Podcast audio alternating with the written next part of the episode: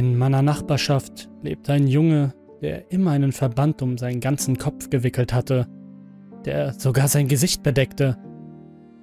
Ich erinnere mich, dass er Wilbur hieß, ein zwölfjähriger Junge, der sein Haus nie verließ. Manchmal schaute er aus dem Fenster seines Schlafzimmers im obersten Stockwerk auf die Kinder, die im Freien spielten, während Wilbur dasaß und ihnen zusah. Ich erinnere mich, dass seine Fenster mit Metallgittern versehen waren, so dass er nicht aus seinem Schlafzimmerfenster klettern konnte. Manchmal kommunizierten wir miteinander, indem wir einander auf Zettel schrieben, denn Wilbur konnte mich nicht hören, da das Fenster geschlossen war. Wilbur machte das nur, wenn seine Eltern nicht da sind, denn sie sind ziemlich merkwürdig. Seine Mutter und sein Vater gehören laut Wilbur zu den Eltern, die wahnsinnig verrückt nach der Wissenschaft und Chemie waren. Sie blieben in ihrem Keller und arbeiteten den ganzen Tag und die ganze Nacht, außer zu den Zeiten, in denen sie Wilbur täglich etwas zu essen geben mussten. Die behandelten ihn nicht wie ein Tier. Seine Eltern waren halt nur sehr beschäftigt. Sie sagten Wilbur, er solle nicht nach draußen gehen und mit niemandem Kontakt aufnehmen, bis sein Gesicht sich erholt hatte. Er erzählte mir, dass er aus Versehen auf einer der Chemikalien seiner Eltern ausgerutscht und mit dem Gesicht nach unten gefallen war, was sein Aussehen ruinierte. Und seine Eltern befürchteten, dass die anderen Kinder in der Nachbarschaft sich über ihn lustig machen würden. Ich erinnere mich, dass einmal ein paar ältere Kinder Steine und Kieselsteine an sein Fenster warfen und lachend auf Wilbur zeigten, während er auf sie herabblickte. Er sagte mir, dass sie das ein paar Mal machten, aber dass er sich daran gewöhnt hatte. Für mich war er immer ein toller Kerl, und das ist er heute auch noch. Obwohl ich noch nie in seinem Haus war, zeigte er mir ein paar coole Sachen, die er sammelte, wie zum Beispiel Comics. Er hatte jede Menge davon, von Marvel über DC bis hin zu anderen Nicht-Superhelden-Comics.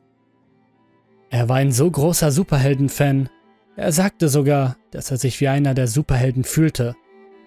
Ein normaler Mensch, der von gefährlichen Chemikalien beeinflusst wurde und dann zu einem mächtigen Superhelden geworden ist. Einmal schrieb er auf ein Stück Papier und hielt es an sein Fenster, während er vorgab, ein Superheld zu sein. Ich besaß eine Sammlung von Actionfiguren und Videospielen, die Wilbur verblüfften. Er erzählte mir, dass er in seinem Leben noch nie ein einziges Videospiel gespielt hatte, was ziemlich traurig war. Er erzählte mir auch, dass sein Babysitter sie ihm wegnahm, bevor er sie spielen konnte, und sie vor seinen Augen verbrannte. Wilbur hatte eine gemeine Babysitterin namens Mrs. Fitzgerald. Eine große, gemeine Dame, die Kinder überhaupt nicht mochte. Das fing schon an, bevor sein Gesicht verunstaltet wurde, erzählte er mir. Sie war im Grunde der Albtraum eines jeden Kindes, denn ich habe gehört, was sie alles angestellt hatte. Mrs. Fitzgerald hatte schon viele Kinder betreut. Und glaub mir, es war nicht schön.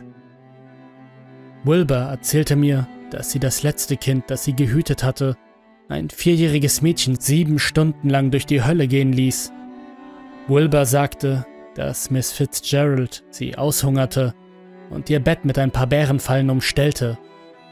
Und das Schlimmste war, dass die Eltern nichts von ihrer Tat wussten. Sie würde sie anlügen, nur um bezahlt zu werden. All diese Dinge, die ich gehört habe, zeigten, dass sie eine gemeine, grausame Frau ohne Seele war. Überhaupt nicht. Und jetzt musste sie auf diesen armen Kerl aufpassen, Wilbur war alt genug, um seine eigenen Entscheidungen zu treffen, abgesehen von einigen. Aber seine Eltern hatten offenbar eine böse Hexe engagiert. Weil die Eltern zu einem Wissenschaftskongress nach Texas fahren mussten, blieb Wilbur mit ihr allein. Einmal wollte ich gerade über sie schreiben, um es ihm zu zeigen, aber dann sah ich Miss Fitzgerald, die ihm gewaltsam vom Fenster wegzog, und das war der Rest meines Tages, ohne dass ich mit ihm sprach. Am nächsten Tag, als ich durch mein Fenster sah, erblickte ich jemanden, der auf seinem Bett lag. Als ich den eingewickelten Kopf der Person sah, schlug ich mit der Faust gegen das Fenster und versuchte Wilbers Aufmerksamkeit zu erregen. Er setzte sich langsam auf sein Bett auf, wischte sich die Tränen aus den Augen. Er schien zu weinen, was mich auf einen Gedanken brachte. Ich hatte einen besorgten Gesichtsausdruck, als ich überall an seinen Armen und Beinen blaue Flecken bemerkte, die einen verblassten, dunklen Violettton aufwiesen. Er ging, um etwas auf ein Stück Papier zu schreiben. Als Wilbur mit dem Schreiben fertig war, ging er zum Fenster und, drückte den Zettel an die Scheibe. Seine Worte hatten mich erschreckt. Die ganze Situation brannte noch immer in meinem Hinterkopf. Ich wusste, dass ich das nie vergessen würde. Er schrieb, Hilf mir. Was es noch schlimmer machte, war, dass seine Handschrift, die auf das Papier gekritzelt war, fast unleserlich wurde. Wilbur schlug mit seiner anderen Hand immer wieder gegen das Fenster. Plötzlich sah ich, wie jemand anderes neben ihm in sein Schlafzimmer rannte. Es war sie. Du weißt schon wer. Sie hatte etwas in ihren beiden großen, pummeligen Händen. In der einen Hand war eine Zitrone und in der anderen eine Schere. Was Miss Fitzgerald tat, jagt mir noch mehr Angst ein. Miss Fitzgerald rannte auf Wilbur zu, packte ihn am Kopf und hielt ihn fest. Ich sah, wie er vor Schmerzen und Angst schrie, und ich wusste, dass ich etwas tun musste. Gleichzeitig konnte ich nicht aufhören zuzusehen. Mit ihrer Schere schnitt sie die Bandagen auf, wickelte sie von seinem Kopf und warf sie zur Seite. Was ich sah, brachte mich fast zum Erbrechen. Der Anblick von Wilbers echtem, entstellten Gesicht entsetzte mich zutiefst. Sein ganzer Kopf war mit Bandagen bedeckt. Und das, was darunter lag, kannte ich auch. Ich sah, dass sein Gesicht fast weggeschmolzen war und eine dunkelrote Schicht darunter zu sehen war. Ich konnte mir nur vorstellen, dass sein Gesicht wie ein geschmolzener Käse auf einem Cheeseburger aussah. Das gesamte Antlitz von Wilbur, sogar einer seiner Augäpfel, war ein wenig verbrannt. Die Chemikalie hatte ihn übel zugerichtet. Miss Fitzgerald schnitt die Zitrone mit der Schere in zwei Hälften und drückte Wilbur auf sein Bett. Dann warf sie die Schere neben die Verbände und hielt seinen Kopf mit einer Hand fest. Mit der anderen Hand drückte sie eine Zitronenscheibe auf Wilberts Kopf, in seine Augen, in die rote Schicht seines Gesichts. Sein schmerzvoller Gesichtsausdruck, seine lauten, gedämpften Schreie, sein Gesicht, das von der Säure des Zitronensafts brannte. Mit der anderen Zitronenseite drückte sie immer wieder auch auf sein Gesicht und quälte Wilbur mit extremen Schmerzen. Ich beschloss, mit der Faust gegen mein Fenster zu schlagen, was eine schlechte Idee war. Miss Fitzgerald schaute zum Schlafzimmerfenster hinüber, direkt zu mir. Ich sprang zurück. Sie hatte mich bemerkt. Sie lief zurück aus dem Schlafzimmer und schubste Wilbur zu Boden, der vor Schmerzen und Qualen schrie. Ich wusste, was sie vorhatte, also rannte ich aus dem Schlafzimmer die Treppe hinunter. Das Gute an dieser Situation war, dass meine Eltern nichts von Wilbur und der Tatsache wussten, dass sie für eine Weile auf der Arbeit waren. Ich schloss die Vordertür ab und hoffte, dass Miss Fitzgerald nicht in mein Haus platzen würde. Ich schaute mich nach dem Haustelefon um, aber als ich das tat, ertönte ein lauter Knall in meinen Ohren. Ich schaute hinter mir zur Tür und bemerkte ihr rotes, verschwitztes Gesicht und ihr lockiges, blondes Haar.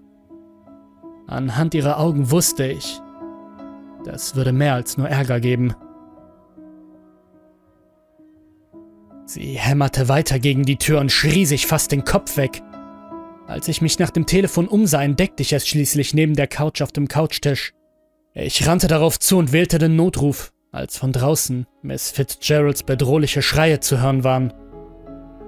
Nach einigen Klingelzeichen hörte ich endlich die Stimme der Vermittlung, Die übliche Begrüßung einer Notrufzentrale. Ich begann die Situation von Anfang bis zum Ende zu erklären, so schnell und deutlich wie möglich. Sie sagte mir, ich solle geduldig warten, da die Polizei bald bei mir zu Hause eintreffen würde. Es dauerte ein paar Minuten, bevor die Beamten an mein Elternhaus eintrafen. Nicht nur sie, sondern auch meine Eltern kamen früher von der Arbeit. Anscheinend hatten sie einen Anruf von der Polizei erhalten, in dem ihnen meine Situation erklärt wurde und beschlossen heimzukommen. Meine Eltern waren sehr besorgt und erschrocken. Sie stellten mir mehr Fragen als die Polizei. Ich musste ihnen alles erklären, von der Freundschaft mit Wilbur über die Tatsache, dass seine Eltern ihn bei einer missbräuchlichen Babysitterin gelassen hatten, bis hin zu dem, was sie versucht hatte zu erreichen. Etwa eine Stunde später kam ein Polizist zu mir, der mir etwas über die schrecklichen Gräueltaten von nebenan erzählen wollte. Die Wahrheit über die Babysitterin, die Eltern und Wilbur war wirklich schockierend.